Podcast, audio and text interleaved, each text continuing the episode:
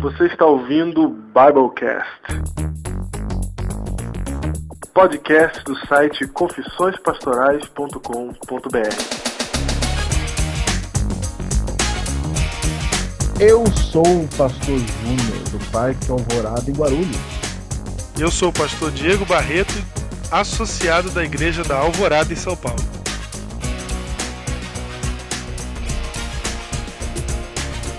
Biblecast número 7. Número 7. O sétimo episódio chegou. Olha só, Júnior, a gente, você imaginou que nós chegaremos ao sétimo episódio? Eu achei. Já estamos indo bem, hein? Estamos indo. Estamos indo. Estamos indo bem. Eu quero ver é. o dia que, que chegar no. no sexagésimo. Espero que você ainda esteja aí do outro lado ouvindo. É verdade. é muito importante isso. É muito importante. Falando nisso, recebemos um e-mail essa semana muito interessante. O e-mail do Tiago Mota. Tiago Mota escreveu o seguinte: Parabéns pela iniciativa, pastores. Ouvi o Biblecast 3A e 3B sobre a graça, né? Gostei muito, muito mesmo. Era algo no qual eu estava sentindo falta, uma apresentação rica, descontraída, pontual, muito relevante, contextualizada e reflexiva da teologia. Muito obrigado pelos adjetivos, nós agradecemos. E ele termina dizendo que me sanou muitas dúvidas, e aqui está a nossa felicidade, né? Ele diz: Me sanou muitas dúvidas e estou muito feliz pela iniciativa de vocês. Que Deus ilumine muito esse projeto. Amém. E olha, ele nem ouviu o Biblecast número 7 e ele já tá falando certinho aqui. Que Deus nos ilumine, hein? É verdade, hein? Verdade. Um grande abraço, um grande abraço para você, Thiago Mota. Obrigado aí pelo carinho e pela atenção. Calma que se você não entendeu o Ilumine, é daqui a pouco você vai entender. Isso. Agora, Júlio, me explica uma coisa. Uma coisa que ficou aí no Twitter, que, que as pessoas comentaram, um grande comentário do último Biblecast. Como que recebe 50% da herança do pai e os outros dois irmãos ficam com 33%? É o seguinte, quando eu falei isso aí, eu perguntei, eu falei assim, certo, Diego? E a resposta que eu obtive foi certo. Você pode Não, não. ouvir de novo lá. Sério? Tá lá isso assim? Então é simples, se você tem três filhos, você dividiria a herança por quatro. Isso. O filho mais velho, o primogênito, ficaria com Duas. dois, duas partes, com 50%, e os outros dois filhos com 33%. Certo? Certo. então quebra a janela pros dois. Quebra um monte de janela agora. Opa, quebra a janela. É certo. Muito bem. Sério, eu quero mandar um abraço aqui pra Kelly e para o Peck do Parque Alvorada, que Muito- estão aí nos ouvindo. Um abração aí, Kelly e Peck. Queremos dizer que temos uma novidade essa semana. Você fique ligado aí que você vai descobrir uma nova opção de camisetas, hein? Camisetas do site Biblecast, camisetas para adventistas com atitude e camisetas só para pastores. Então fique ligado aí que essa semana sai essa novidade no site confissõespastorais.com.br. Muito bem. E a indicação do livro de hoje? O livro de hoje. O livro de hoje é Introdução Geral à Bíblia, do pastor Emilson dos Reis. Isso, esse livro foi um livro que nós estudamos nele no curso de teologia, pra gente aprender mesmo. Quando a gente chegou primeiro semestre, a gente estudou na verdade com esse livro, a gente não só leu, ele foi parte do material da sala de aula. Com esse livro você encontra aqui várias curiosidades que vão te ajudar a entender a palavra de Deus. O nome é Introdução Geral à Bíblia, então é onde você começa a aprender a manusear a Bíblia. Conceito de inspiração, as traduções, os manuscritos, como que a Bíblia foi montada, por- como que foi montado o cânon da Bíblia, a lista de livros que estão na Bíblia, os manuscritos do Mar Morto, tudo aqui nesse livro explicado de uma maneira fácil para você. Introdução Geral à Bíblia do pastor Emilson dos Reis. E esse livro você não vai encontrar nas lojas por aí, nem, nem era é, de uma editora assim famosa.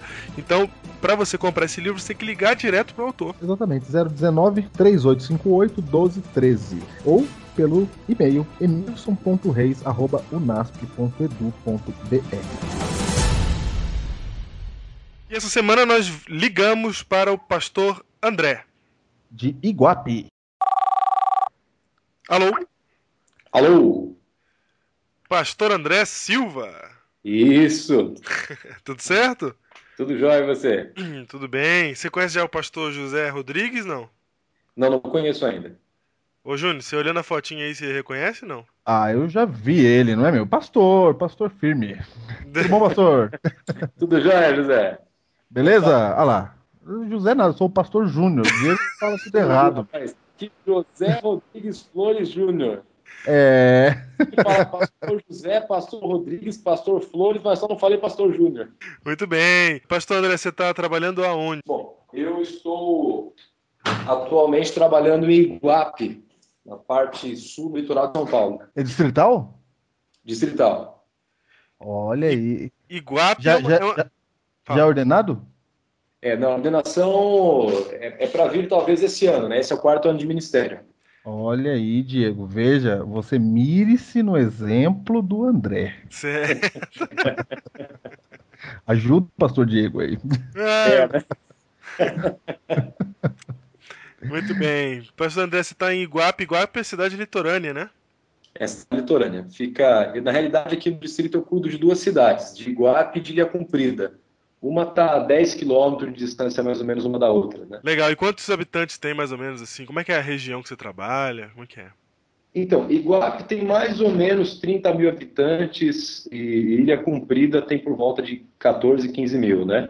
São duas cidades pequenas, com estilo interiorana, eh, são cidades turísticas que vivem do turismo e pesca, né? E eu tenho, meu distrito, eh, as igrejas praticamente são perto, assim, perto uma da- das outras, né? Eu tenho cinco igrejas aqui, de cinco igrejas, são três igrejas organizadas dois grupos, o distrito todo tem ali por volta de seus 500 membros, 600 membros mais ou menos, e a igreja mais longe fica numa praia, grande? também, lá na- no Porto da Ribeira, aliás, na Barra do Ribeira, que fica a uns 15, 20 quilômetros de cá. Pastor André, eu conheço ele, porque nós trabalhamos na mesma associação, né? Nos conhecemos aí. Ele já foi pastor do Cevisa, né? Pois é, eu comecei lá no Servisa, né, quando, na realidade eu comecei a trabalhar um semestre antes de me formar lá, fazendo capelania para eles, e aí quando me formei, a União mandou o chamado para lá, e eu fiquei trabalhando lá um ano e pouquinho, e nesse meio tempo foi, foi bem bacana, porque na época do Servisa eu recebi um convite para poder estar auxiliando na igreja do NASP, Campus 2, e eu auxiliei no começo o pastor Edilson Valiante, depois o pastor Emilson Reis, né? E Uhum. fiquei ali cuidando da igreja dos universitários. Foi uma, uma época muito positiva, assim, para o meu ministério. Né? Que legal, hein? Pastor se formou em que ano? Formei em 2006. Um ano antes de nós, né? É, é, é, vocês formaram em 2007? 2007, é. Olha aí. Então somos todos novos, na realidade, né? Claro, olha aí. Uma peculiaridade sobre é, o pastor André, que antes de se de decidir fazer teologia, de, de ser adventista, a senhora, o que, que você fazia, André? Fala pra nós. É agora, hein? Foram muitas coisas, mas... Aí sim. Aí É, sim. muito- mas uma delas era a questão da música, né? Isso. Eu era músico e secular, né? Aprendi a tocar alguns instrumentos, bateria, guitarra, violão. E na última banda que eu tocava era guitarrista e vocalista da banda. Olha aí. Músico secular quer dizer roqueiro mesmo, né? É, é bem, bem, é bem, mas é interessante porque eu sempre Você fui- sabe que isso é uma coisa que vocês dois têm em comum, né? Que Ah, é? isso? O pastor Júnior também? Não, de modo algum. Mas é, eu, apesar de. de- de- Eu ouvia só. é, é, você vê, apesar de eu não nascer num berço adventista, foi interessante porque eu nunca bebi, nunca fumei, nunca tive problema com vício algum. Assim. Deus cuidou muito da minha vida e, e tinha um propósito, né? Que hoje a gente entende que é, mas naquela época eu não entendia. E foi muito positivo e acabei é, entendendo um pouco esse outro lado que existe no nosso mundo hoje, né? E que aí acaba pegando os nossos jovens também. Eu, eu fico impressionado às vezes quando eu olho os jovens da igreja e a quantidade de música é, secular que você vê no celular desse povo, nos, nos MP coisas todos que eles têm lá, né? Uhum. Você vê Uhum. uma quantidade de música secular e, e, assim com uma mensagem muito complicada às vezes, né? E eu sei que não é fácil às vezes se desvencilhar disso porque eu já passei por essa situação. E qual o recado que você dá para esses jovens que tem, tem que parar mesmo de ouvir, é o melhor? Então, é, eu tenho, tenho um texto bíblico que eu acho interessante, Mateus, que diz assim: quem não é comigo é contra mim, quem comigo não se ajunta se espalha, né? Uhum. Então, na, na vida, não tem como você ficar no meio termo do negócio. Ou você é de Jesus ou você é do capetinha, né? Certo, é. O Capetinha então, foi bastante gentileza. É, exatamente. Então eu acho assim, tem que ter essa, essa consciência de que nós é, somos diferentes no sentido que Cristo nos comprou com o seu sangue e espera que nós tenhamos uma vida diferente. Até mesmo com relação ao testemunho, né? Então, por exemplo, eu fui um roqueiro, beleza, fui roqueiro. Mas o que, que ah, é, Deus espera de mim hoje? Que eu seja um pastor e continue com a mesma história, os mesmos costumes que eu tinha antigamente? Então eu não consigo assim, entender conversão se você se converte, mas continua sendo a mesma coisa, né? Entendi. É isso Entendi. mesmo. E para os jovens que nasceram na igreja? Para eles, eles não viram esse lado. Então, exatamente. Né? Isso que é interessante. Eu conheci uma, uma, uma galerinha que, que nasceu na igreja e aí tem aquela curiosidade, né? Puxa uhum. vida, mas como é que é aquela coisa? Porque eu não. E até tem alguns que falam assim, não, mas eu não tive esse momento de conversão. E acho que todos nós temos um momento de conversão. Estando na igreja, nascendo na igreja ou não nascendo, né? De, de, de berço adventista. Uhum. Você sabe esse... que isso é culpa nossa, eles falar que não teve momento de conversão, que a gente nunca conta o testemunho de quem nasceu na igreja. Exatamente, é. a gente Só tinha que. Conta testemunho de quem. Se converteu. de é, quem aconteceu. É, é não, fosse... não é que se converteu. Todo mundo se converteu. É. Mas só que a gente chama de conversão só quem fez alguma coisa errada. Um é, uma história bem nervosa, né? É. Se você é uma pessoa boa, tem caráter e vem pra igreja, não é conversão. Exa a, gente fala, é, a gente fala né? até assim, ah, é mais fácil. Mas pra você é fácil ser adventista. Ô, gente, posso dar uma ideia pra vocês? Hum, diga. Vocês estão estragando o Biblecast inteiro aí nesse assunto. e acho bom a gente parar um dia pra falar sobre isso. Então, beleza. Então deixa pro próximo. Deixa é. pro próximo.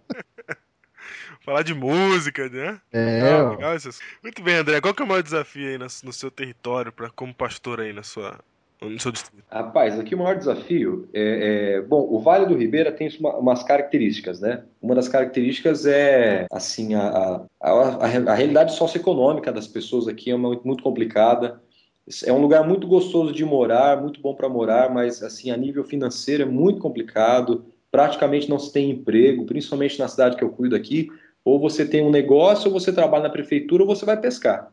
Não tem outra alternativa do que isso, né? Entendi. Então, Parecido com a igreja aí... de Bananal que a gente viu semana passada. É. é. Exatamente. Aí o que acontece? Chega na época de temporada, que são os feriados, final de ano, e aqui tem uma coisa peculiar que chama uma é, festa, do, festa de agosto, que é a festa do Bom Jesus de Guape.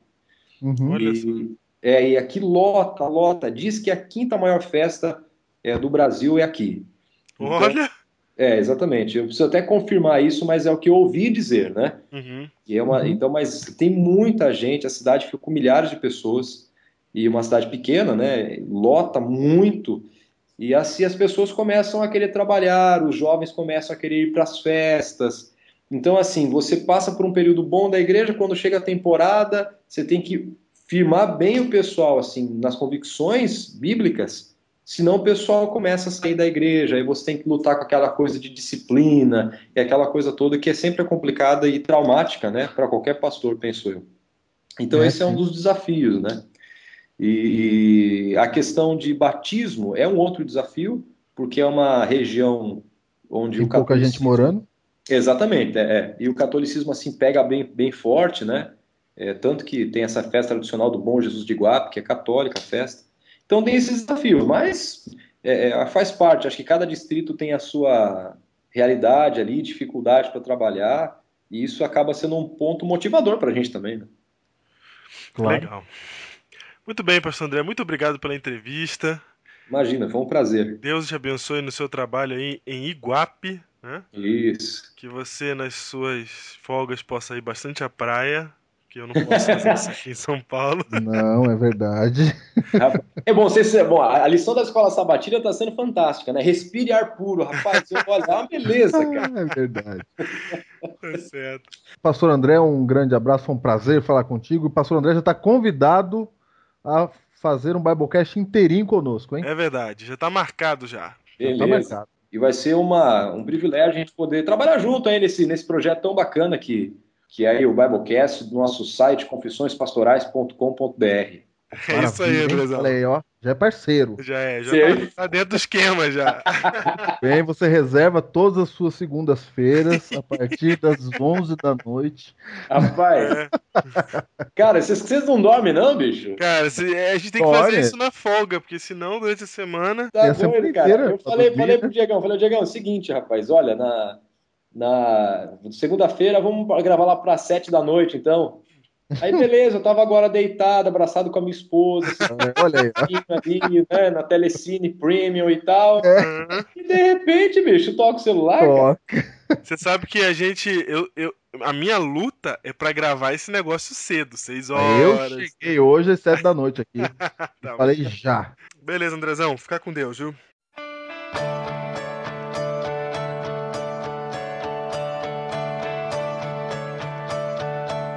Tema de hoje. Os escafandristas virão. Exatamente. Pastor Diego, Ainda bem que eu deixei você falar esse nome, porque eu corria o sério risco de confundir as letras aí. repita comigo que tema é esse. Os escafandristas virão. Olha só, o que seria um escafandrista? Pois é, o escafandrista é o mergulhador que usa escafandro. Escafandro? O, escafandro é a roupa de mergulho antiga, né? Escafandrista, como o Júnior bem disse, é aquela roupa de mergulho antiga, né? Que você veste um roupão e tem uma armadura de ferro pra você mergulhar. Existe uma É uma música. roupa- É uma roupa de mergulho, um escafandro, né? O Isso. escafandrista é o mergulhador. E o, um- existe uma música do Chico Buarque chamada Futuros Amantes que fala conta a história de, de duas pessoas que se gostavam, né, que se amavam e que as cartas ficaram guardadas no fundo de um armário. Passado mil anos, a história da música diz que o Rio de Janeiro estava debaixo de água, né, fundado em água, e os escafandristas mergulhando. Encontraram as cartas de amor que um havia escrito por outro. E aí estas... Cartas que estavam perdidas há mil anos. Exatamente. E a música romântica diz que a história era tão tremenda, a história de amor era tão maravilhosa que se no futuro, daqui a mil anos, alguém encontrasse essas cartas, iriam se emocionar com o amor dos dois. Exatamente. E nós estamos usando esta história como uma analogia para a Bíblia, que é um texto, uma carta de amor escrita por Deus há muitos anos atrás, há mais de milhares de anos, mais de um milhar de anos, né? Ju? Exatamente. Os E- escafandristas seriam os pesquisadores e arqueólogos que encontraram para nós os textos antigos da palavra de Deus, Exatamente. Então, para que nos emocionemos com a história do amor de Cristo. como prometido na semana passada, esta semana nós queremos tratar sobre como interpretar a Bíblia, como descobrir o qual o significado da mensagem que Deus enviou para nós há tanto tempo atrás por meio de tantos homens dif- de tantos homens diferentes, de culturas diferentes. Como a gente faz para entender? Primeiro, é bom deixar bem claro a importância de se entender a Bíblia. Porque tem gente, que, acredite se quiser, que acha que entender a Bíblia, entender a mensagem da Bíblia é opcional. Porque o que importa mesmo é ter a boa intenção. É ter um coração que quer servir a Deus de verdade. Ainda que ele não saiba direito o que fazer. Você acha que você sabe que tem até algumas pessoas que acham que seria uma afronta ao Espírito Santo você querer estudar e interpretar a Bíblia. Olha só. Você tem que deixar o Espírito Santo falar com você. Tipo, Deus escreveu a Bíblia, né? Deus mandou escrever a Bíblia, inspirou homens para escrever a Bíblia, agora joga fora aí que o Espírito Santo resolve tudo. É, não, deixa, exatamente. É como se você tivesse que inspirar de novo. É verdade. E, e você não precisa ir muito longe, não, porque você mesmo aí já pode ter ouvido isso. A gente fala assim: ah, não, eu não preparo o sermão para o Espírito Santo falar comigo na hora que eu tô pregando. Nossa. Essa Como daí- se o Espírito Santo não conseguisse, não conseguisse falar na hora que você estivesse preparando o sermão, né? Como se você não falasse, Senhor Deus, eu vou pregar no sábado que vem. O senhor pode me ajudar a preparar um sermão pro sábado que vem? Deus não sabe, só na hora. Quando ele vê as pessoas entrando, aí na hora que ele consegue inspirar. Na- no dia que você prepara antes, ele não, consegue, ele não consegue inspirar. Aí não dá. Aí é você, aí não é ele. Ele não tem nada a ver. É, exatamente. Não, você tem que falar, porque nós somos chamados a pregar o que está na Bíblia. E não o que está na nossa cabeça. Até porque o que está na nossa cabeça é altamente manipulável. Porque que Espírito Santo pode ouvir ou entender uma pessoa que está desequilibrada. Não, eu sei o que você está falando, pastor Diego. Você pode confiar na sua mente hoje? Você pode Isso, confiar? exatamente. Você pode confiar nos seus sentidos? Você já esteve parado num carro que tem um outro carro estacionado do seu lado e esse outro carro que está estacionado ele sai? Você tem a nítida sensação que é o seu carro que está andando. Tá dando ré. É? Ih, meu carro tá dando ré. É, não, você até assusta, você segura no freio. É. Ou seja, você pisa ali no freio, né? Você segura ali, você, você quer parar. Ou seja, se o seu cérebro consegue te pegar peças, então você não pode confiar nele para interpretar a palavra. Para interpretar, não, para. Você não pode confiar no seu cérebro para dizer que Deus está falando com você. Até porque a própria Bíblia já nos avisa que enganoso é o coração do homem. Mais do que todas as coisas. Então, Júnior, por exemplo, e essa, questão toda da boa intenção, né? Não, porque eu tô, sou uma pessoa que estou bem intencionada e, e as pessoas acham que com isso elas podem viver. Vou dar um exemplo que eu ouvi do pastor Emilson Reis, né? Se uma mulher, por exemplo, ela chega em casa, ela prepara comida para o marido, ela quer que quando o marido chegar em casa, encontre aquela refeição feita, gostosa, então ela começa a preparar dedicando mesmo, de verdade, de coração. Nossa, eu amo esse homem. Hoje eu vou fazer aquela comida. Só que na hora de pegar o sal, porque é o sal que dá sabor na comida, Certo? na hora de pegar o sal para deixar a comida bem gostosa, ela erra e pega o veneno de rato. Certamente. Aí ela coloca o veneno de rato na comida, o marido chega em casa, Ela errou, ela não sabia. ela não sabia, ela tá fazendo todo o coração, ela ama ele. Ela é sincera. Ela quer que aquilo seja sal, mas é veneno. Ela não percebeu, o cara comeu.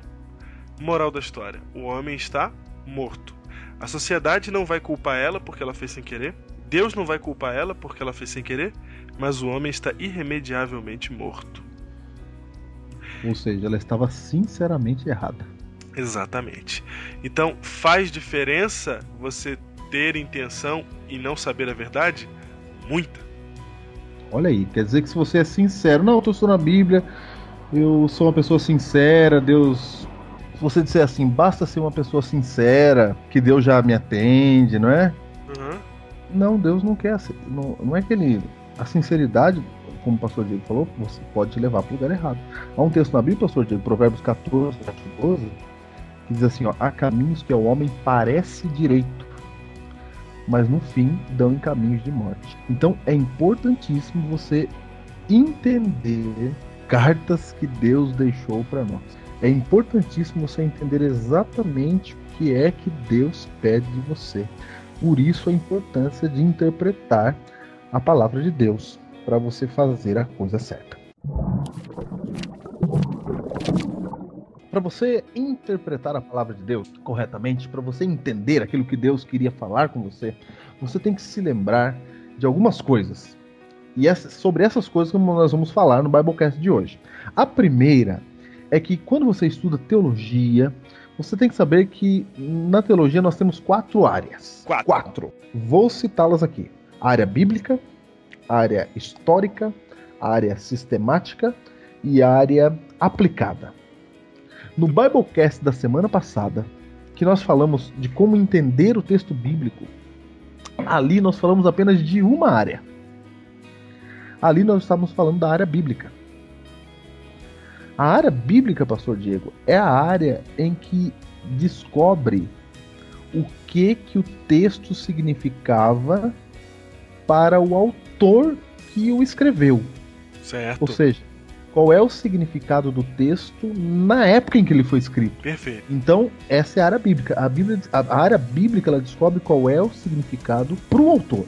O, o primeiro significado. É por isso que em Zacarias 13, versículo 6, quando diz que feridas são essas nas tuas mãos, a área bíblica diz que ali não está falando de Cristo no céu.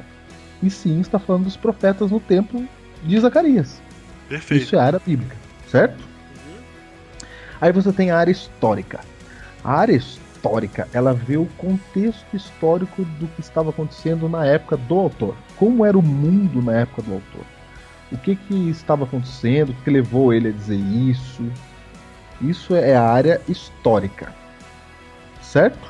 Certo. Aí você tem a área sistemática. A área sistemática e a área aplicada, pastor Diego, já se preo- preocupa em pegar esse material da área bíblica e histórica, não é pegar o resultado da pesquisa bíblica e histórica e aplicar para os nossos dias. Ela sistematiza os temas da teologia, não é? Coloca num índice e, e tenta dizer o que que o autor falaria se estivesse aqui hoje. Vou dar um exemplo prático disso. Um exemplo prático. Paulo falou assim, ó, mulheres fiquem caladas dentro da igreja. Certo. A área bíblica diz assim, ó, Paulo está dizendo para a mulher ficar calada mesmo.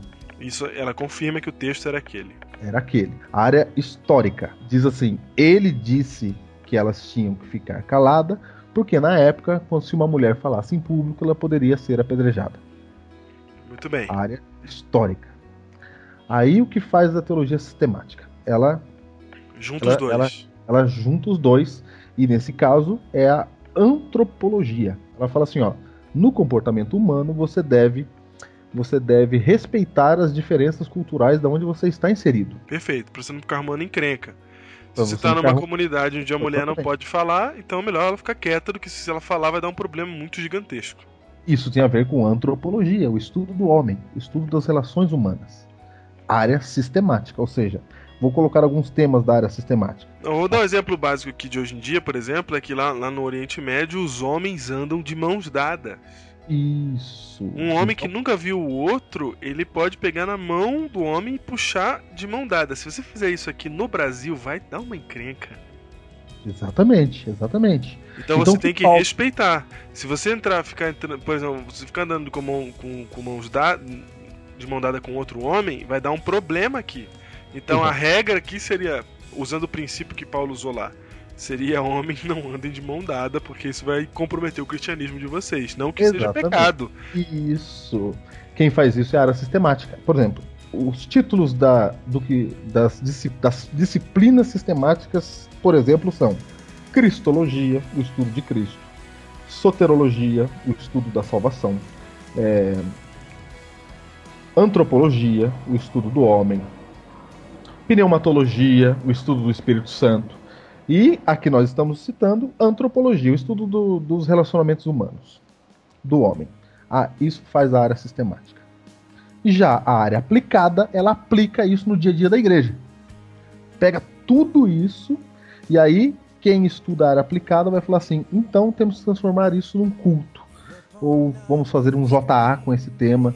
Vamos fazer, vamos ensinar o nosso povo que devem respeitar. E aí nós temos um departamento na igreja que seria a área aplicada disso, que é a liberdade religiosa. E seria a área aplicada desse exemplo que você deu. Desse exemplo que eu estou dando.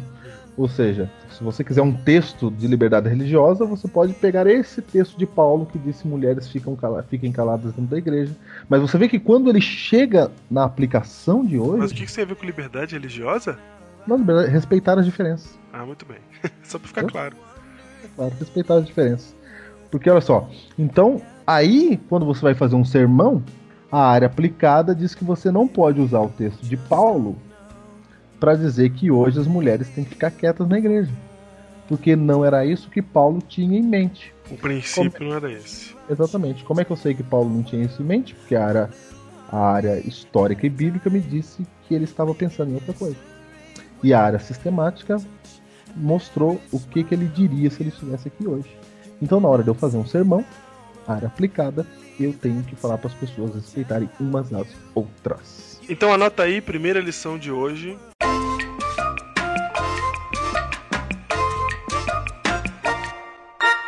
Não aplicar as circunstâncias bíblicas às circunstâncias modernas. O que você aplica são os princípios. Exatamente. Então, Diego, uma outra coisa que a gente descobre disso é que um mesmo texto bíblico ele, ele pode ser lido com ângulos diferentes. Certo. Mas isso certo? quer dizer verdades diferentes? Não, de modo algum. Você está lendo ele com ângulos diferentes. Por exemplo, se você é um estudioso da área bíblica, você está apenas querendo saber o que esse texto significa para o autor da época e acabou. Certo.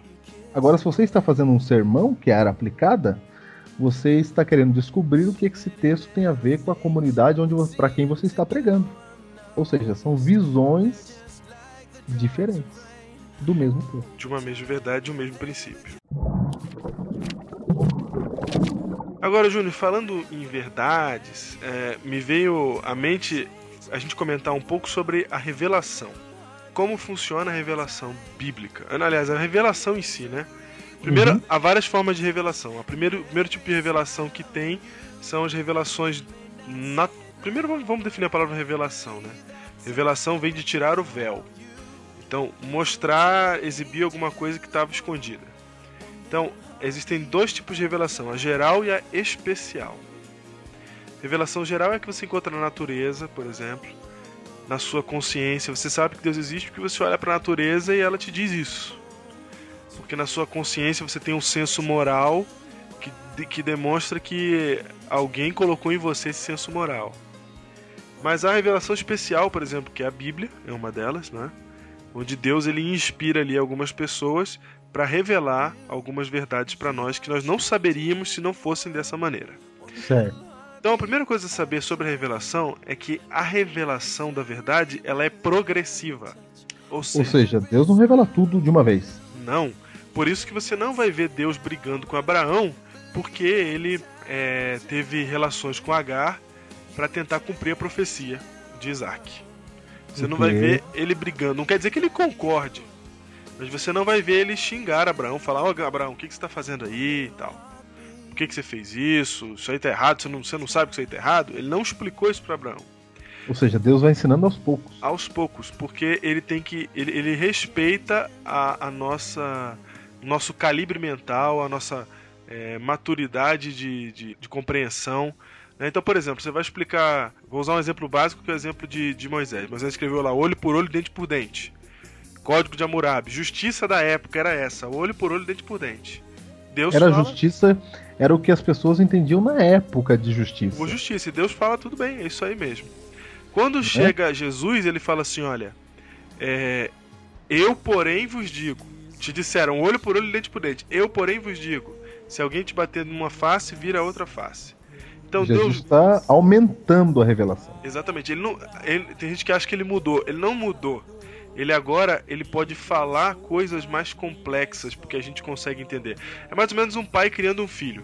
Quando você está com seu filho de dois anos de idade e, e ele fica tentando subir na janela, você não vai pegar seu filho e falar assim: Olha, filho, você por favor você não pode subir na janela porque a força gravitacional é de 10 metros por segundo e vai aplicar todo o seu peso contra o chão da rua se você cair pela janela. Você não vai é. fazer isso porque ele não vai entender. Então o que você vai fazer? Então você não vai fazer isso. O que você vai fazer? Você vai dar uma repressão dura nele de maneira tal que ele nunca mais vai chegar na janela. Porque ele entendeu que, que, que, que dizer isso, né? Ele fala só, se eu chegar na janela vai acontecer aquilo comigo de novo, então tô fora. Ou seja, uma criança não dá pra você sentar e falar assim, filho, não é pra você ir pra janela, isso. porque Aí... Eu gostaria que você meu. Não é assim. Você fala não e pronto. Exatamente. Agora, quando o seu filho já é adolescente, já, já, tem, já é jovem, aí quando você, ele tá com um problema ou ele tem que fazer uma coisa que ele tá pensando em fazer errado, o que, que você faz? Você senta com ele no sofá e conversa, porque agora ele entende, ele compreende. Por isso que muita gente não entende a relação. Por que, que o Deus do Antigo Testamento parece ser um Deus mais duro e tal, e o, Deus, e, o, e o Deus do Novo Testamento parece ser um Deus mais tranquilo, mais paz e amor? na verdade ele respeita a nossa evolução mental, né? Nossa compreensão. Você, você, você viu isso na sua, na sua própria vida, né? Eu, quando tinha 7 anos, pensava de um jeito, quando tinha 13, pensava de outro, quando tinha 18, pensava de outro jeito, e hoje que eu tenho 27, penso de outro jeito.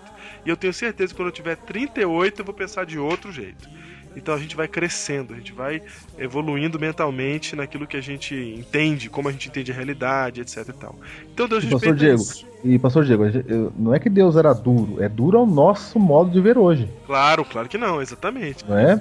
Assim, Mas para quem morava na época, ele estava sendo normal. Assim como hoje, com 27 anos, eu olho para trás e não vejo que meu pai foi duro. Mas quando eu tinha 7 anos, eu achava Exatamente. que ele era o carrasco. Exatamente.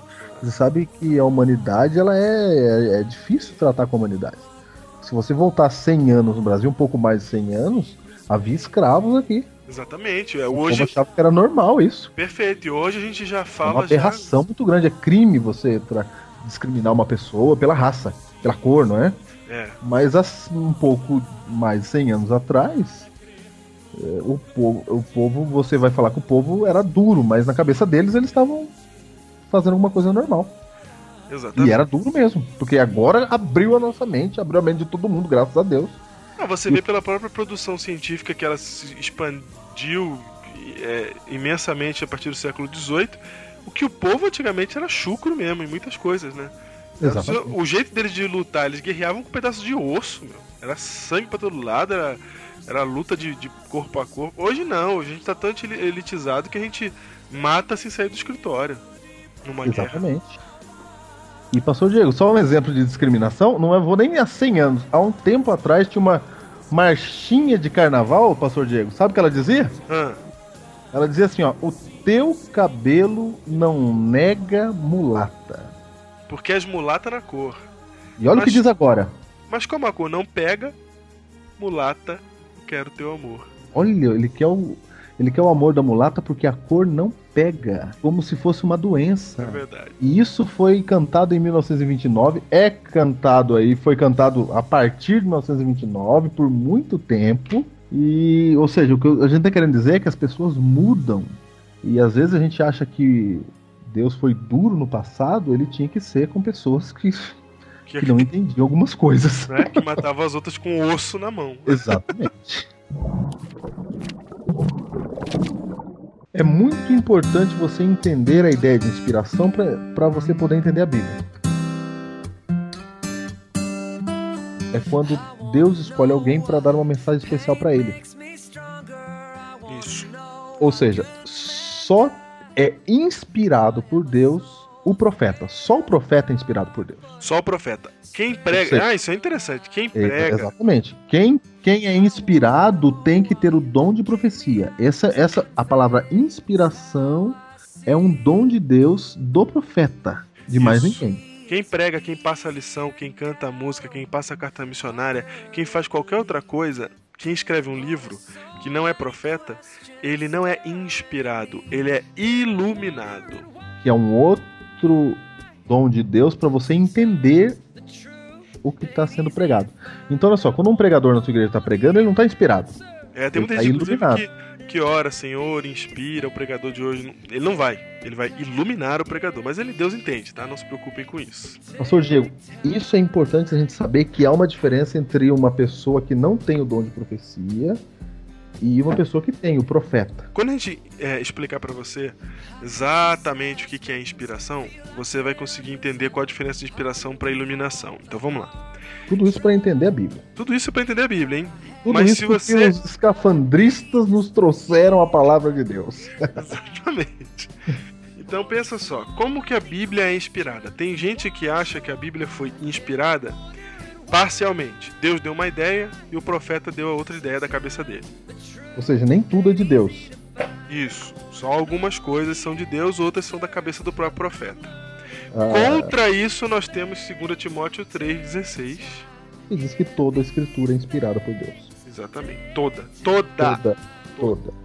E também, se não fosse toda, como é que você ia saber o que é inspirado, o que não era? Ia dar um problema muito grande. Tem a tal da inspiração intuitiva, que é uma grande viagem, que é a ideia, tudo é. A Bíblia toda é a ideia do homem Ou seja, a Bíblia toda foi o homem que foi que É criou, a cabeça dele. o Mozart compondo, compondo sua sinfonia. Isso. Ele teve uma. Ele tem talento, então escritores de talento e eles fizeram tudo de sua cabeça. Contra isso, você tem 40 autores diferentes, de épocas diferentes, em culturas diferentes, que escreveram sobre a mesma coisa. Exatamente. Isso seria impossível se fosse fruto da criação humana, não é? Exatamente. Contra isso, você tem também as profecias. E tem as profecias também, exatamente. Elas se cumprem bem depois da época do autor. É, muito bem. É, profecia mata quase todas as questões de inspiração bíblica, né? Graças a Deus. Graças a Deus. A gente não tem dúvida. Tem a teoria de que a inspiração foi ditada por Deus, né? Ou seja, Deus deu palavra por palavra. Isso, ele falou, escreve aí. Embora possa ter acontecido isso, por exemplo, nos Dez Mandamentos, Que é a única coisa que realmente Deus né, escreveu com o seu palavra próprio dedo. palavra, né? Ele deu palavra por palavra. Exatamente. né? Ou seja, a gente acha que Deus ditou tudo. Deus não ditou. Contra isso, nós temos os vários estilos literários da Bíblia. Isto. Tem poesia, tem prosa, tem narrativa, não é? Tem carta. Se Deus estivesse ditando, seria apenas um estilo literário, o estilo literário de Deus.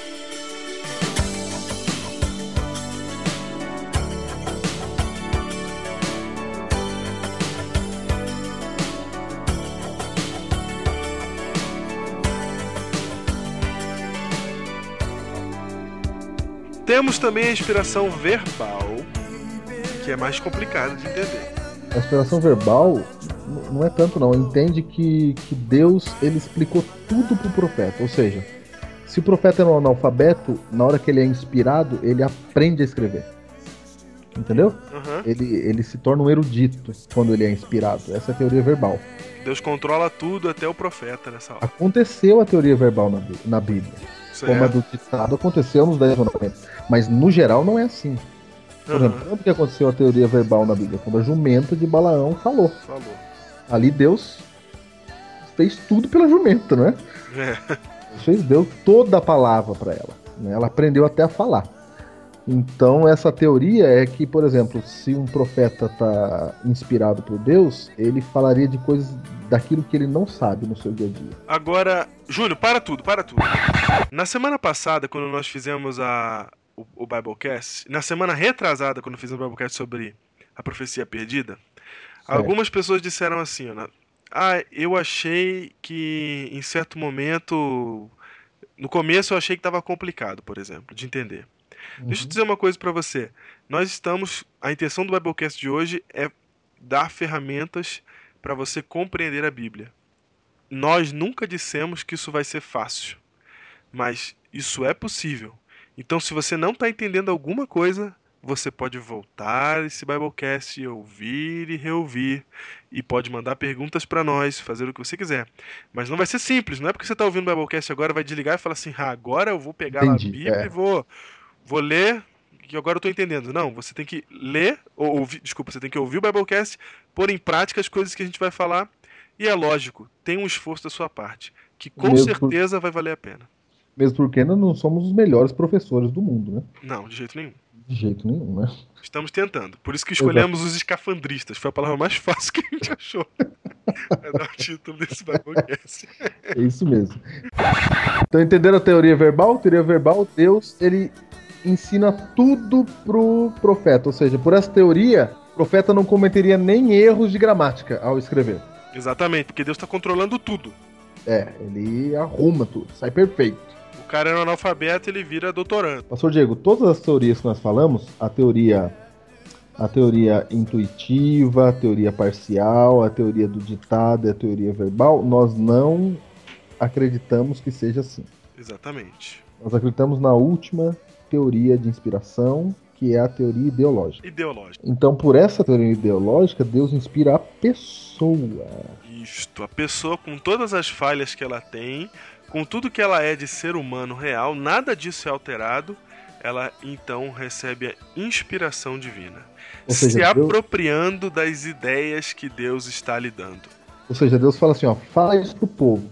Ela vai falar daquilo que ela conhece. Ela vai, isso, vai dar, a pessoa vai dar o jeito dela para explicar aquilo que Deus falou. Ela não. A- Ou próprio- seja, é por isso que na Bíblia não tá falando de computador. Tá falando de computador na Bíblia, Diego? Não, Não, nem- não tá falando nada disso. Não tá falando de televisão, nada. de televisão, de chip de computador, tá? Não tá falando de nada disso, tá? Porque o- os profetas não sabiam disso. Exatamente. E por- Né? é por isso que a Bíblia ela tem um, ela, ela é, ela tem como ponto de referência o período em que ela foi escrita e por quem ela foi escrita. E isso, apesar de algumas pessoas hoje em 2010 reclamarem, poxa, mas quem escreveu foi um carinha, não sei quantos centenas de anos atrás, como é que eu vou ter que entender isso? Isso é uma grande vantagem. Porque quando Deus congela o período do tempo em que isso foi dado, então você consegue ir lá, acessar o contexto e aí você descobre exatamente o que ele quer dizer. Se não tivesse contexto, se fossem palavras ditadas que funcionam para todas as épocas, Nossa. você não ia conseguir definir uma verdade, e aí a verdade ia ficar solta na mão dos sentimentos, na mão cada um tem a sua interpretação, Exatamente. Cada um tem a sua verdade.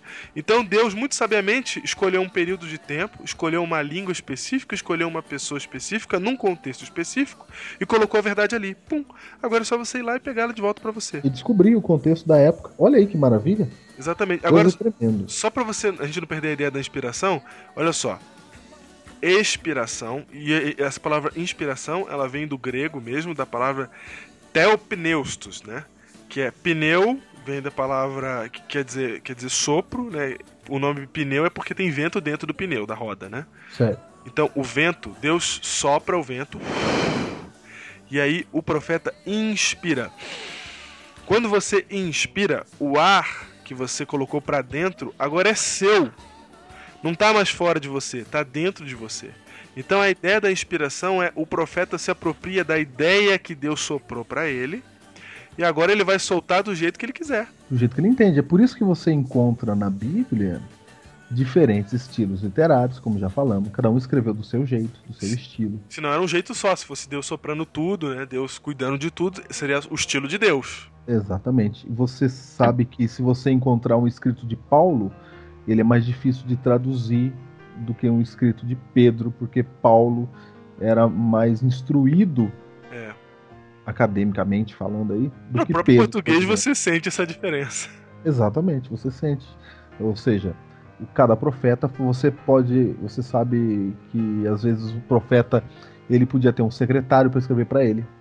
Ele podia falar e falar escreve para mim que eu não consigo escrever direito sem erros de grego, por exemplo. Isso é perfeitamente normal na inspiração bíblica.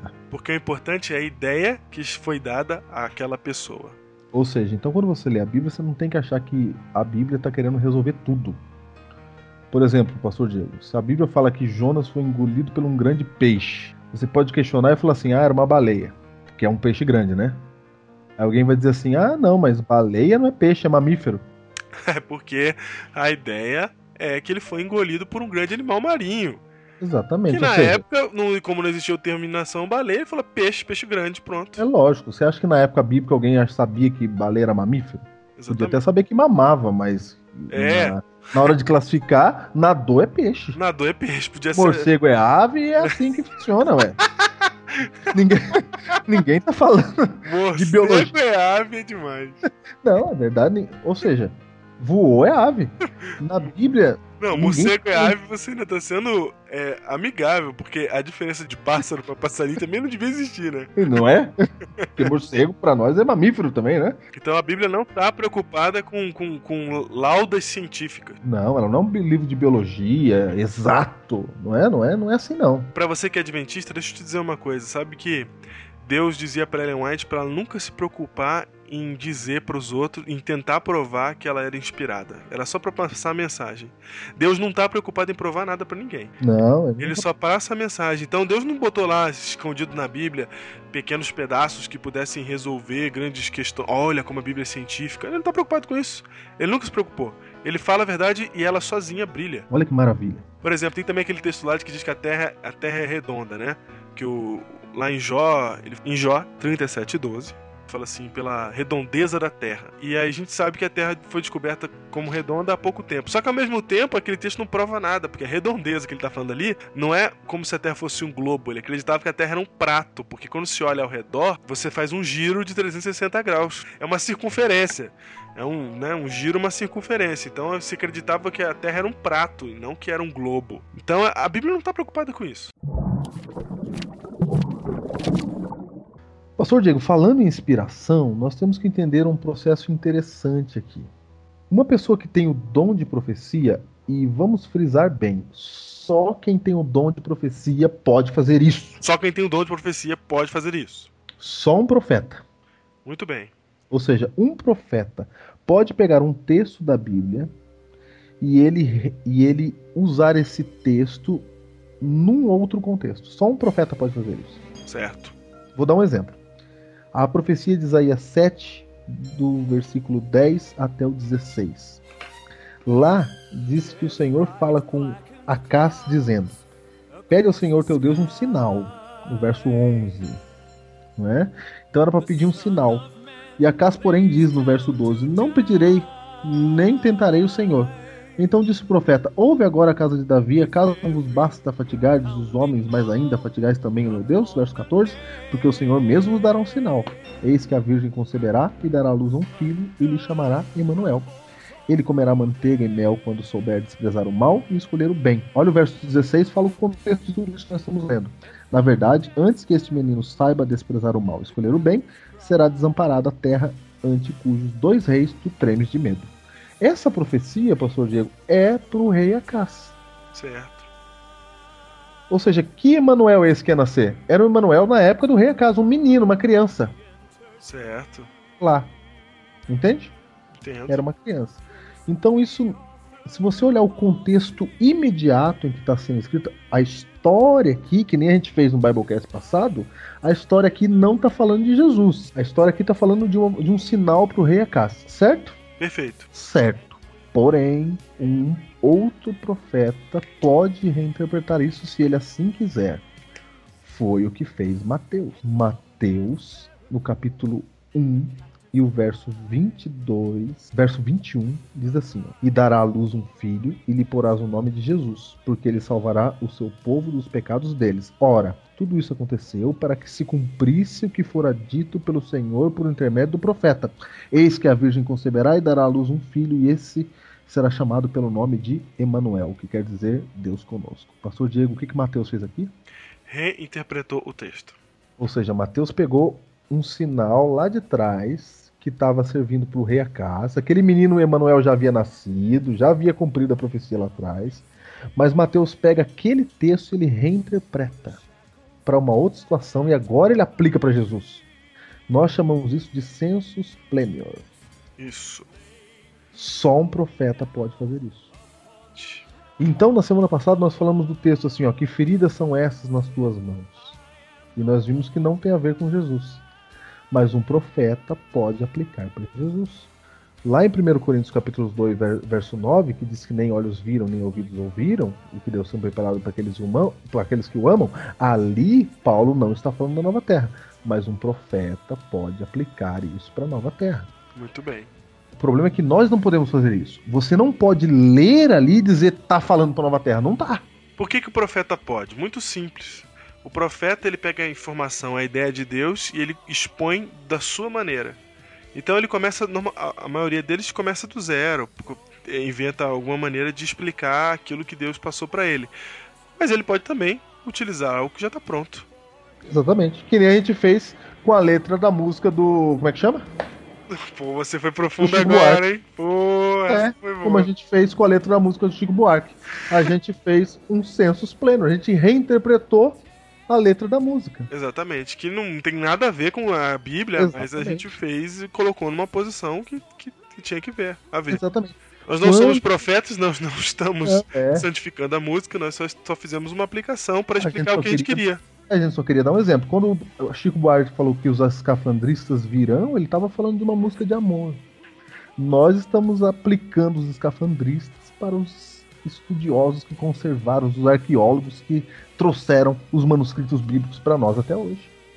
Então, quando eu falo assim com você, pastor Diego, olha só, puxa, assim como na música do Chico Buarque, Futuros Amantes, parece com a carta que Deus deu para nós. O que, que eu estou fazendo? Eu estou reinterpretando a música dele.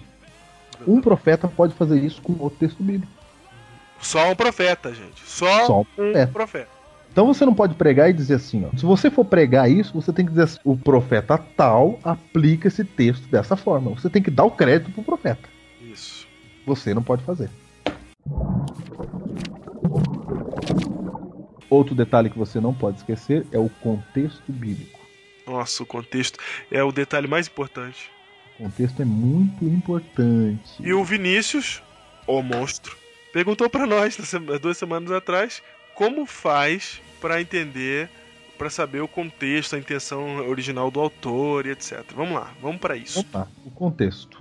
Para entender o contexto é preciso você saber de uma coisa chamada perícope. O que, que é isso, pastor Diego? Perícope significa cortar ao redor. Perícope é o trecho do texto que está no mesmo contexto. Nossa, essa frase ficou carioca. Fala você, Júnior, pra tirar meu carioquês, vai. É o trecho. É o trecho do texto que tá no, no mesmo contexto. Nossa, então, exatamente. Então, por exemplo, a Bíblia se divide em capítulos, não é? e algumas Bíblias, a maioria delas, elas se dividem em subtítulos, mas esses subtítulos são colocados aí pelos impressores da Bíblia. Eles não estão no original, certo? Então, quando nem os capítulos e versículos, eles só foram divididos assim para ficar mais fácil. Exato. Você achar. Exatamente. Então o que acontece? Às vezes, uma perícope, ou seja, um trecho de uma história, ele ultrapassa um capítulo, não é?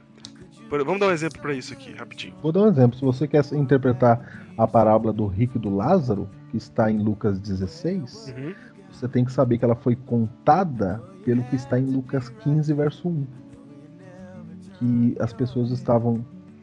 é, os judeus lá estavam falando com Cristo porque que ele se misturava e comia com pecadores. Na verdade, não é 15 que é, é verso 1. Começa em Lucas 14, verso 1. É verdade. Não é? Que, inclusive a própria parábola do, do. a famosa parábola do filho pródigo. Para Está você incluída. entender a palavra do filho pródigo que tá no final do capítulo 15, não é isso? Isso. Você tem que voltar até o Lucas capítulo 14, 1 e entender, porque a história toda começa em Lucas capítulo 14, 1, quando Jesus vai almoçar na casa de um dos grandes dos fariseus. Aí ali naquele momento acontece uma- um probleminha ali, porque os pobres vão Oh. junto com Jesus. E aí os fariseus que são ricos não gostam dos pobres, e Jesus começa a dar uma lição neles e conta três parábolas: a parábola da ovelha perdida, a parábola da dracma perdida e a parábola do filho pródigo dizendo que Deus ele está ali, ele é pai dos dois, do fariseu e dos pobres também. Ele tem Não, salvar- ele não são só três, porque daí a parábola do administrador infiel do capítulo Ah, sim, 16, verdade, tem a a parábola. parábola do rico do, do Lázaro do, né, É, do exatamente. rico em Dico, capítulo 16, estão todas no mesmo, a perícope, estão todas no mesmo contexto. Exatamente. Então uma perícope é um contexto. E como é que você descobre isso? Você tem que ler. Às vezes está dentro de um único capítulo, às vezes ultrapassa o capítulo inteiro. Então você tem que ler pensando assim, ó. Aqui começou a perícope, aqui terminou. Se você conseguir definir isso, você já tem na sua mão a maior ferramenta para entender o contexto, saber onde começa e aonde termina. Então, olha só. Hum, Em geral, Pastor Diego, Hum. os profetas bíblicos não escreveram para nós que vivemos em 2010. Não escreveram. Você acha que quando Paulo escreveu suas cartas, sabia que o mundo ia chegar em 2010? Não, lógico que não, coitado. Não, eles não sabiam. Que tava ali na frente. Eles não sabiam. A gente pensa, a ideia de profecia, ela está deturpada nos nossos dias hoje. As pessoas acham que profecia prevê futuro. Certo. E o profeta não é um vidente que prevê futuro. O profeta é um porta-voz de Deus, para dar a mensagem de Deus para qualquer época. Uhum.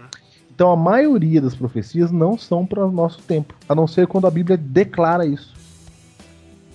Como no livro de Daniel, Deus falou assim, ó, Daniel falou, não estou entendendo nada, Deus. Deus, Deus falou assim para Daniel. Daniel não vai entender mesmo. E vai dormir. Fecha, fecha seu livro, porque isso é tempo do fim. Aí então, olha só, Deus está avisando que a profecia de Daniel era para quando? Para o futuro. Pro tempo do fim. Ali tá claro. Apocalipse. Deus já começa falando assim para João: João, eu vou te mostrar uma coisa, e o que eu tô mostrando é as coisas que em breve devem acontecer. É pro futuro. Muito bem. Quando não fala que é pro futuro, não é pro futuro, é pra época deles. Isso.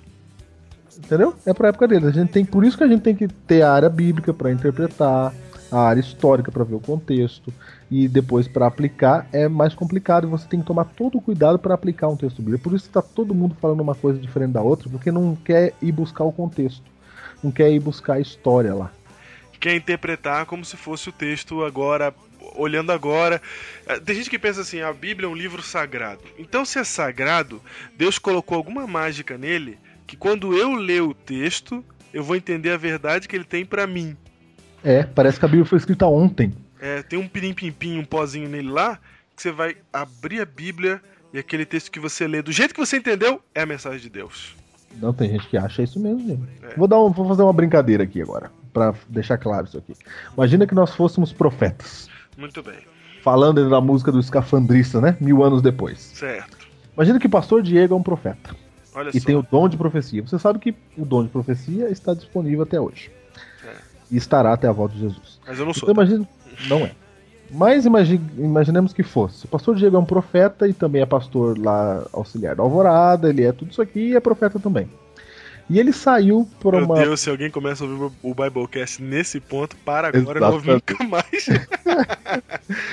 Imagine que ele sai com jovens lá da Alvorada e leva eles pra praia. Pra um fim de semana, um acampamento, alguma coisa lá na praia.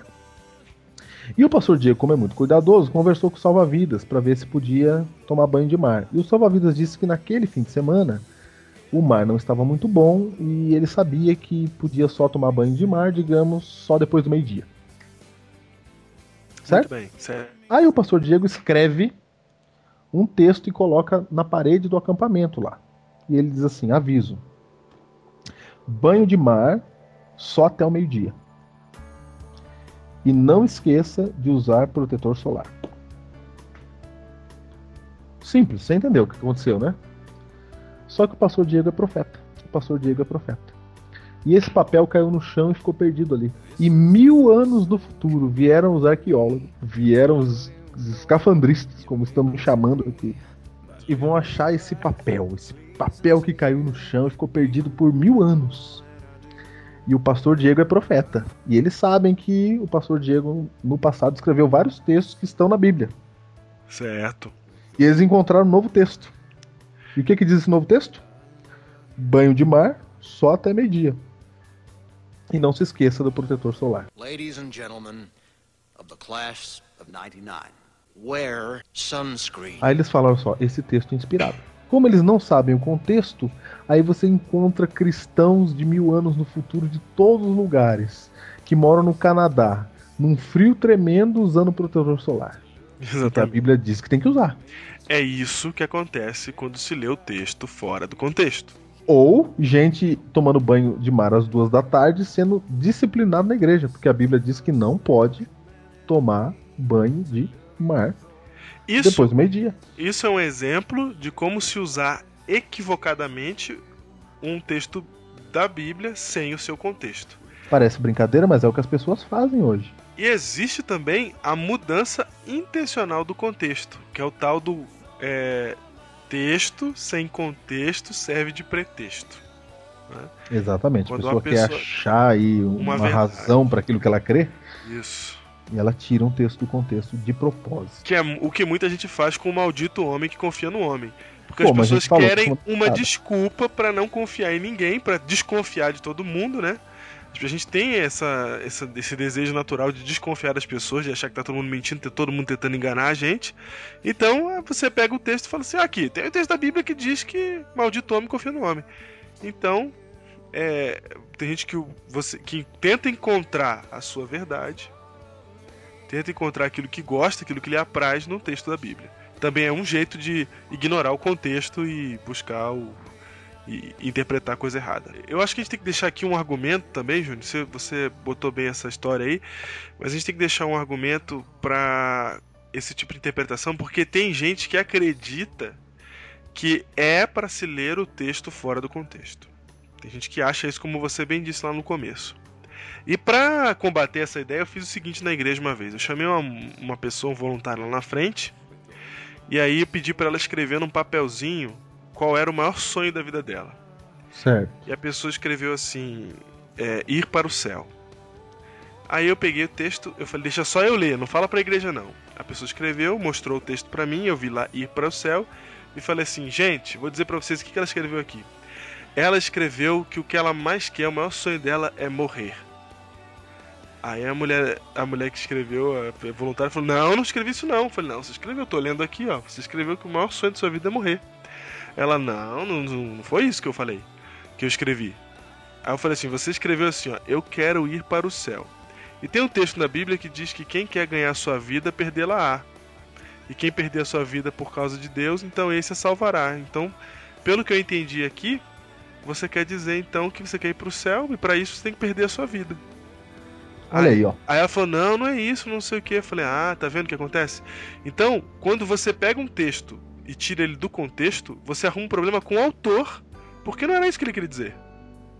Você sempre tem que perguntar o que que o autor tinha na cabeça quando escreveu isso. Exatamente, se você escrever um texto e vir uma outra pessoa entender outra coisa do seu texto, você vai ficar chateado. Você não, É lógico. você não quer, você escreveu um negócio pra dizer uma coisa, vem outra pessoa e diz outra, você acha que isso é bonito.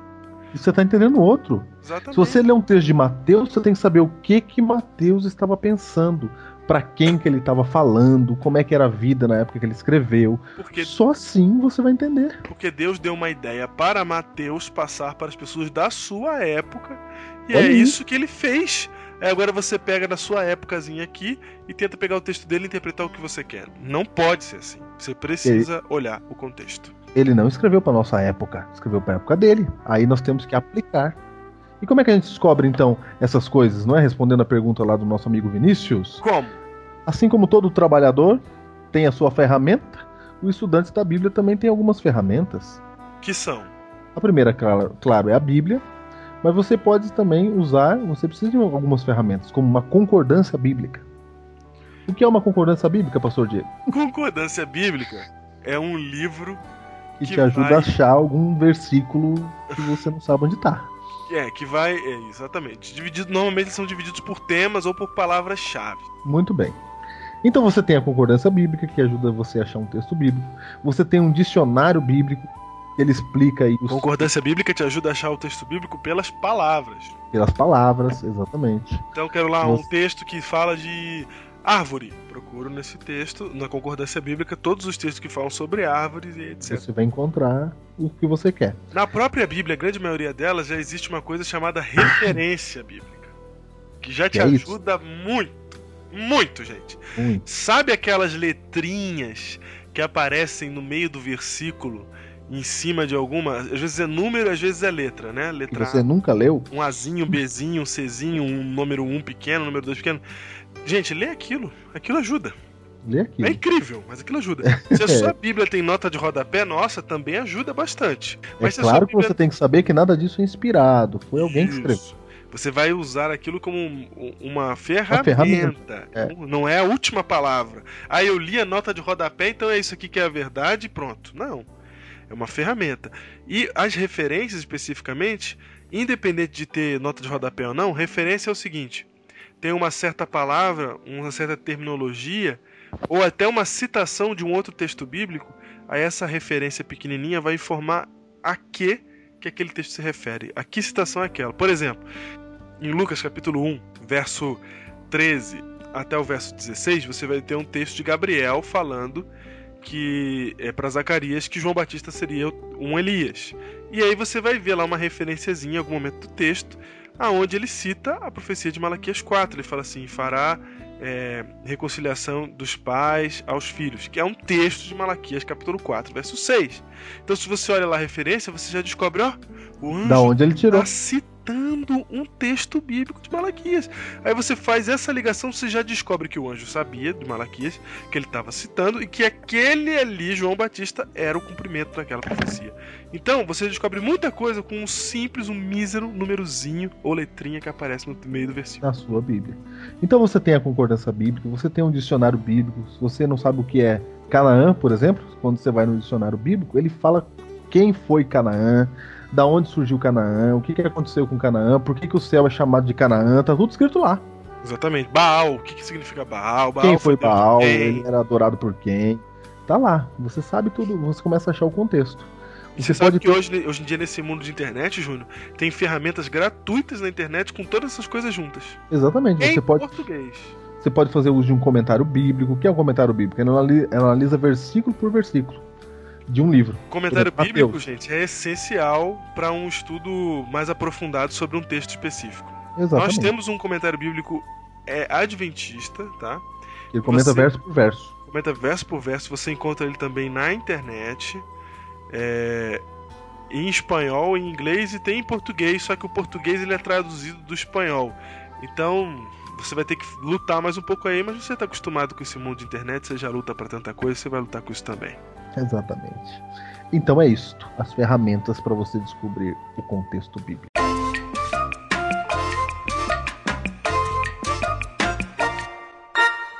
Concordância bíblica, referências bíblicas, dicionário bíblico, comentário bíblico. E tem mais algumas coisas, como por exemplo, você pode fazer sua pesquisa na internet, né? Você pode ir lá botar no Google, vai lá, mas lembrando que você tem que ter senso crítico, vigilância epistêmica. Você não vai acreditar em tudo que você está vendo. Você vai Exatamente. ler e vai comparar e vai estudar por si e vai ver, olha, isso aqui diz assim, mas será que é assado? Você olha, ah, nós adventistas temos um outro elemento chamado Ellen White. Exatamente. Ellen White também te ajuda a entender o texto bíblico porque ela interpreta muitos dos textos da Bíblia. Só lembrando que ela também deve ser lida no seu contexto. Exatamente. Claro. Isso é um texto que a própria Ellen White diz, não é? É, Ela mesma fala: você não pega os meus testemunhos fora do contexto. Você tem que Exatamente. olhar para o contexto dos meus testemunhos. Porque, como nós aprendemos hoje, você não aplica as circunstâncias, você aplica o princípio. Deus mandou uma carta para você. E essa carta foi escrita em algum tempo, em algum lugar, por alguém. Essa carta foi escrita inspirada por Deus. Nós estamos mais há milênios de quando essa carta foi escrita. Mas isso Mas- não quer dizer que ela não pode ser decifrada. Não. Essa carta ela chegou até nós porque os escafandristas da história acharam essa carta para nós. E hoje nós temos que ler a Bíblia, encontrar o seu contexto, porque a a mensagem de Deus para você está nela. Como o pastor Diego falou na semana passada, às vezes gastamos nosso tempo aprendendo inglês para decifrar um jogo de videogame. Você deveria muito mais gastar seu tempo para decifrar a mensagem de Deus para você. Não vai ser fácil, como nós já mencionamos. Não é uma tarefa simplista. Não é uma coisa que você vai fazer enquanto você mexe no celular descendo no elevador. É uma coisa que você precisa gastar algum tempo. Você precisa parar, dedicar seu tempo para ler, ler outros livros que falem a respeito daquele determinado assunto que você quer saber, pesquisar essas coisas. Você tem a ferramenta da internet na sua mão, você sabe disso, você usa ela para muitas coisas, usa ela para Deus também, usa ela para buscar essa informação, para buscar fontes, como que como que a igreja adventista interpreta certo assunto, como que se resolve certos problemas, um problema de- difícil de se entender na Bíblia, você precisa disso. E nós sabemos que você está interessado nisso porque você ouve o Biblecast. Nossa intenção é estudar a Bíblia, é falar desses assuntos. E você está aqui, você está ouvindo isso, você tem esse interesse, mas você precisa sair apenas do interesse, da intenção. Tem que ir para a prática, porque só estar bem intencionado não vai resolver o seu problema. Talvez você não estude a Bíblia de manhã na sua casa, antes de você não faz seu culto diário, porque você acha que a Bíblia é difícil de entender. Deixa eu te dizer uma coisa, você precisa se familiarizar com ela. Então, uma coisa que eu aprendi de um outro pastor é: levanta de manhã cedo e vai estudar a Bíblia, mas não precisa ficar lendo um capítulo inteiro, três capítulos inteiros. Gente- Tem gente, Júnior, que pensa que ler a Bíblia é fazendo o bíblico. Olha. Tem gente que pensa que para estudar a Bíblia tem que ler a Bíblia inteirinha. E não é assim, você pode fazer um estudo de tema, você pode pegar um caso, uma história que você queira ler, ou qualquer coisa. Você não tem, não tem engessamento com Deus. Não é assim, ó, tem que ler todo, todo ano, uma vez por, por- uma vez por ano a Bíblia. Não é assim que funciona. Você tem que só ler a mensagem de Deus. Então, para você não se cansar, não se frustrar no começo, leia 10 versos bíblicos. 10 versos. Pega um, te- um, um, um, texto, um pedaço, pega um pedaço ali e leia e tenta entender. Se você não conseguir entender, ora a Deus e fala assim: Senhor, eu não entendi. Eu quero entender. E vai atrás desse entendimento. Eu te garanto que Deus vai responder o seu, o seu anseio. Que você vai encontrar resposta para aquilo que você está procurando entender. I wanna know you more. Oh.